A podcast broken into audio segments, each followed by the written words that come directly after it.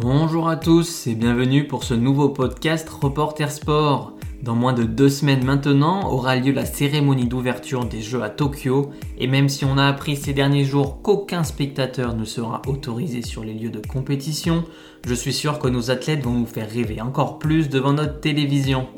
Alors la semaine dernière, on a parlé de la lutte, une des disciplines les plus anciennes, et aujourd'hui, je vais vous présenter un sport inventé il y a un siècle seulement, le pentathlon moderne, avec notre athlète française du jour, Elodie Clouvel. C'est parti. Le premier départ, le bon Phénoménal Le jour de gloire est arrivé Je crois qu'après avoir vu ça, on peut mourir tranquille. Reporter Sport, le podcast qui vous fait revivre les plus grands exploits sportifs français.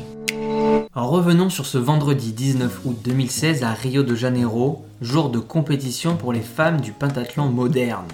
Mais avant de revenir sur la journée d'Elodie Clouvel, je me dois d'abord de vous expliquer comment se déroule cette compétition. Tiens, en fait, Jamy, je me pose une question. C'est le baron Pierre de Coubertin, inventeur des Jeux olympiques modernes, qui a imaginé une série de 5 épreuves pour mettre en valeur l'athlète complet. Il s'est inspiré du pentathlon antique qui était pratiqué lors des Jeux pendant l'Antiquité, avec le lancer de disque, de javelot, le saut en longueur, la course et la lutte. Mais qui dit nouvelle époque dit nouvelle discipline. Les cinq épreuves maintenant sont l'escrime, la natation, l'équitation, le tir et la course. La première apparition de ce pentathlon a été en 1912 à Stockholm, mais ce n'est qu'à partir de 2000 et les Jeux de Sydney que les femmes ont pu participer. Alors, il y a eu différents formats de compétition depuis plus de 100 ans, mais voilà comment les épreuves se déroulent de nos jours.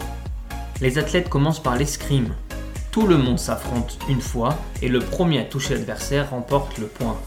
C'est la seule épreuve où les athlètes s'affrontent entre eux, car toutes les autres épreuves, c'est autant qu'ils sont départagés. La deuxième épreuve est la natation. Ils doivent nager un 200 mètres nage libre et en fonction de leur chronomètre, ils remportent un certain nombre de points. Même chose pour la troisième épreuve qui est l'équitation, mais dans le cas du pentathlon moderne, personne n'a de cheval personnel et ils doivent tirer au sort 20 minutes avant le début de l'épreuve leur monture et donc s'adapter au tempérament dans un temps imparti. Après ces trois épreuves, il y a un classement par points qui va déterminer le départ pour la dernière épreuve qui comporte deux disciplines, la course et le tir. Pour le combiné course-tir ou le laser run, les athlètes doivent courir 3,2 km avec tous les 800 mètres un stop où ils doivent tirer sur 5 cibles avec un pistolet laser. C'est une épreuve similaire au biathlon dont je vous parlerai sûrement cet hiver. La personne avec le plus de points part en première et si la deuxième a 10 points de retard, et ben elle part avec 10 secondes de retard et ainsi de suite. Et donc le premier à franchir la ligne d'arrivée remporte le pentathlon. Après cette longue description, retour à Rio. Après la première épreuve qui est l'escrime, Elodie Clouvel est 7ème du classement. Classement qu'elle améliore en natation en finissant deuxième. En effet, la française est une spécialiste de la nage car c'est avec ce sport qu'elle a commencé le haut niveau. Mais ayant échoué de se qualifier pour les Jeux olympiques de Pékin en 2008, elle s'oriente vers le pentathlon moderne malgré sa peur des chevaux. Justement, lors de la troisième épreuve d'équitation, elle termine 11e, ce qui lui permet de se classer deuxième avant le départ de la dernière épreuve. Tout le long du laser run, la française fait partie du quatuor de tête et donc peut rêver d'une médaille. C'est maintenant C'est maintenant que le titre se joue Au dernier tir avant les derniers 800 mètres, elle ressort deuxième au coude à coude avec la polonaise troisième, mais loin derrière l'australienne Chloé Esposito qui va s'imposer.